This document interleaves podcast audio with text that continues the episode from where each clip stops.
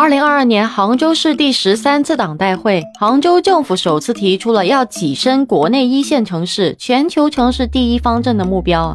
杭州看似发展日新月异，形势一片大好啊，但是却有一大波年轻人正在默默的逃离杭州，觉得杭州太卷了。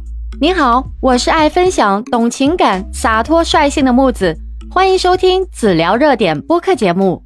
以往大家可能只知道北上广深吸引人才，但是杭州上了热搜之后，大家才发现，原来这个二线城市竟然偷偷吸走了百分之二十来自北京、上海等跨域流动人才啊！不仅仅是杭州啊，连成都、武汉等二线城市都迎来了人口的回流啊。那么在超一线城市的衬托底下呢，有很多人眼里啊，觉得二线城市成了乌托邦一样的存在啊，待遇不错，生活舒适，房价友好。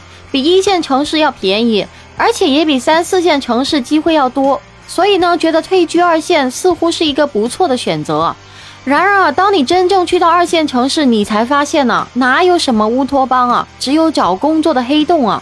而且他们和北上广深卷的还不一样，北上广深至少还有卷的收入啊，但是杭州很多工作其实收入并不高，但是就是各种加班。西湖的水，打工人的泪啊！想在杭州安居立业，真的比上青天还难呢。那为什么说杭州已经卷不动了呢？首先啊，杭州的人越来越多，不断在输送卷的力量。那么杭州互联网行业还是可以的，比如说阿里、网易等为首的一些大厂，收入是很可观的，并且不断在广纳人才。有很多从北上广深下来的人想选择一个二线城市生活，杭州、南京等城市就成为了很好的目标啊。但是，一线城市卷的习惯没有那么容易改变呢，这个我们就俗称惯性内卷呢。所以呢，这个卷也带动了整个节奏啊。那么第二个呢，就是本地拆迁户也不差钱，但是呢，也锲而不舍的卷呢。随着城市的发展呢，各种城中村被拆除，那么这些拆迁户啊，也坐拥了几套房产。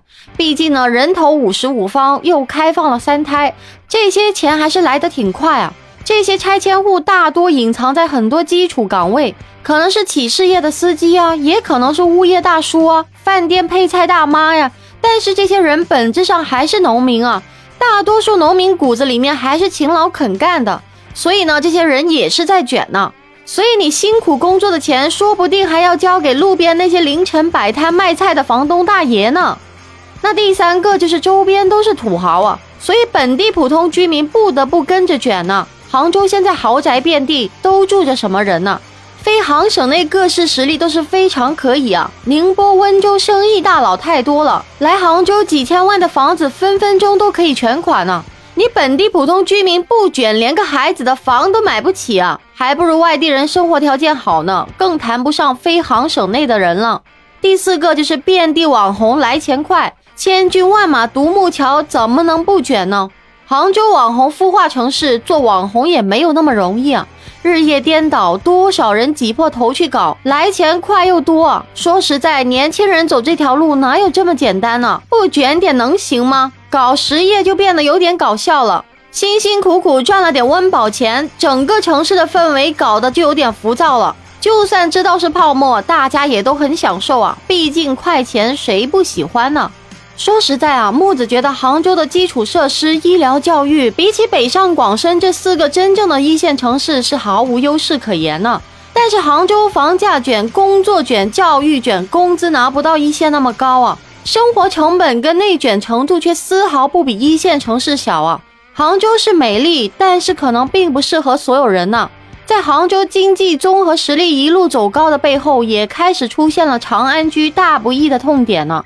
所以，对于年轻人来说啊，想来杭州打拼，先要想想清楚，能卷得起来再来吧。本期内容就跟大家聊到这里了。如果您有任何的想法，欢迎在下面评论区互动留言哦。记得订阅、收藏和转发本专辑给有需要的朋友啊。木子每天晚上七点到十二点都会在直播间跟大家不见不散哦。感谢您的收听，我们下期节目再见。